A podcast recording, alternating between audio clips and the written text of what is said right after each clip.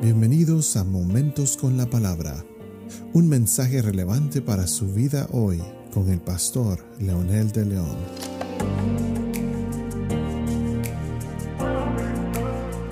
Saludos amigos y amigas, aquí estamos nuevamente con un episodio más de Momentos con la Palabra.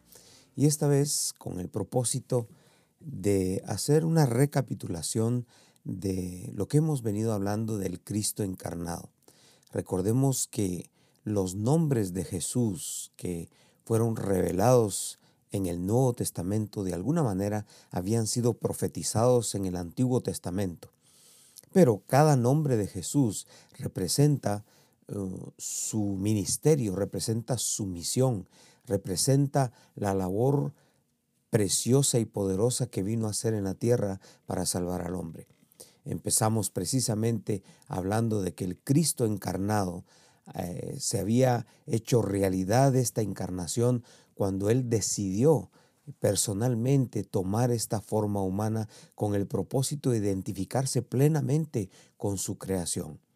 San Juan y luego desde el, eh, el capítulo 1, versículo 1 en adelante, lo describe de una manera tan poderosa que es casi como que estuviera repitiendo el capítulo 1 y los versículos primeros de Génesis, cuando habla que en el principio creó Dios los cielos y la tierra, y luego dice San Juan capítulo 1 y versículo 1 que todo lo creado desde el principio fue hecho por Él, y en el principio era el verbo y el verbo era Dios.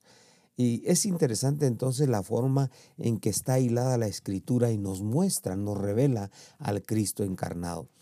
Luego hablamos un poquitito acerca de otros apelativos que Jesús tenía, como por ejemplo eh, Jesús que era el alfa y la omega, que representa el principio y el fin. Eso significa que la primera palabra del alfabeto griego y la última palabra, con, esas, con todas esas letras que, están intermedio de la primera y última palabra, se puede formar cualquier palabra, cualquier idea, cualquier pensamiento. Eso entonces nos lleva a pensar que Jesucristo es todo en todo. Jesucristo es el que llena ese vacío que el ser humano tiene, no importa desde qué perspectiva lo vea. El ateo puede negarlo, pero él siempre va a cumplir su misión.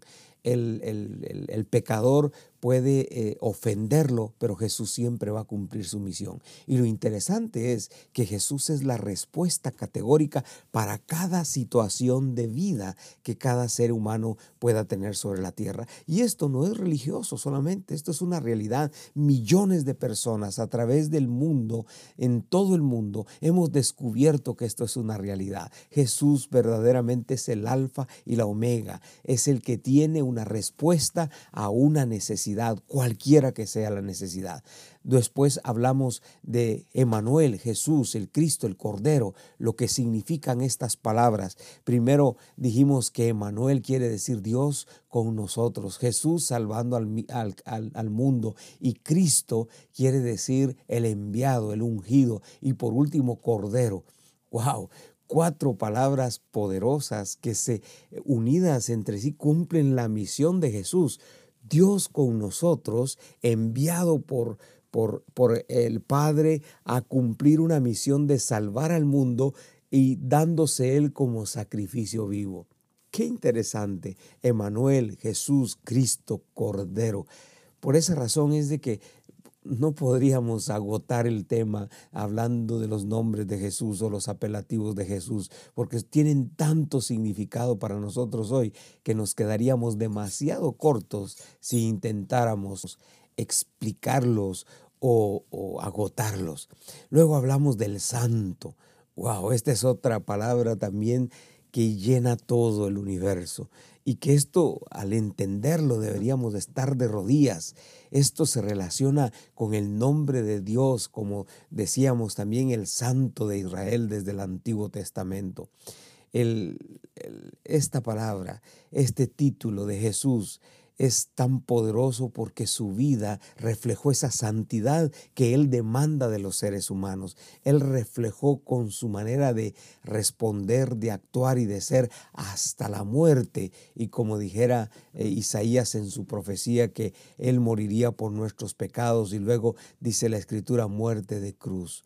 Ahora bien, estos, estos términos que llenan eh, el, firmamento y llenan de alguna manera gloriosa nuestros corazones, nuestras mentes y que le dan forma y le dan sentido a nuestra fe, que no es una religión vana, no es una religión cualquiera, porque ese santo, ese glorioso, ese cordero inmolado, ese hijo de David, ese hijo de Dios, ese hijo de hombre, Jesús, el Cristo, que se encarnó en una realidad histórica, que ahora es nuestro maestro, es nuestro profeta, y por supuesto es nuestro Rey nuestro Salvador.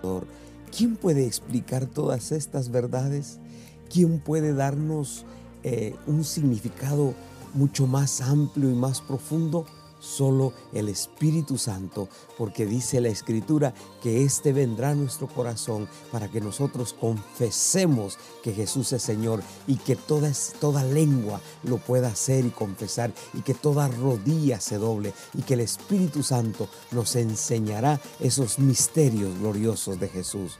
Por eso es que solo los que lo conocen, los que han entregado su corazón, pueden saber quién es ese Cristo encarnado. Y usted puede ser uno de ellos. Claro que sí, solamente tiene que reconocerlo y recibirlo en su corazón. Y quiere orar conmigo diciendo, Dios, gracias por ese Cristo glorioso que se encarnó en una realidad histórica con el propósito de salvar mi vida. Hoy le abro la puerta de mi corazón y lo recibo como mi Salvador personal. Amén.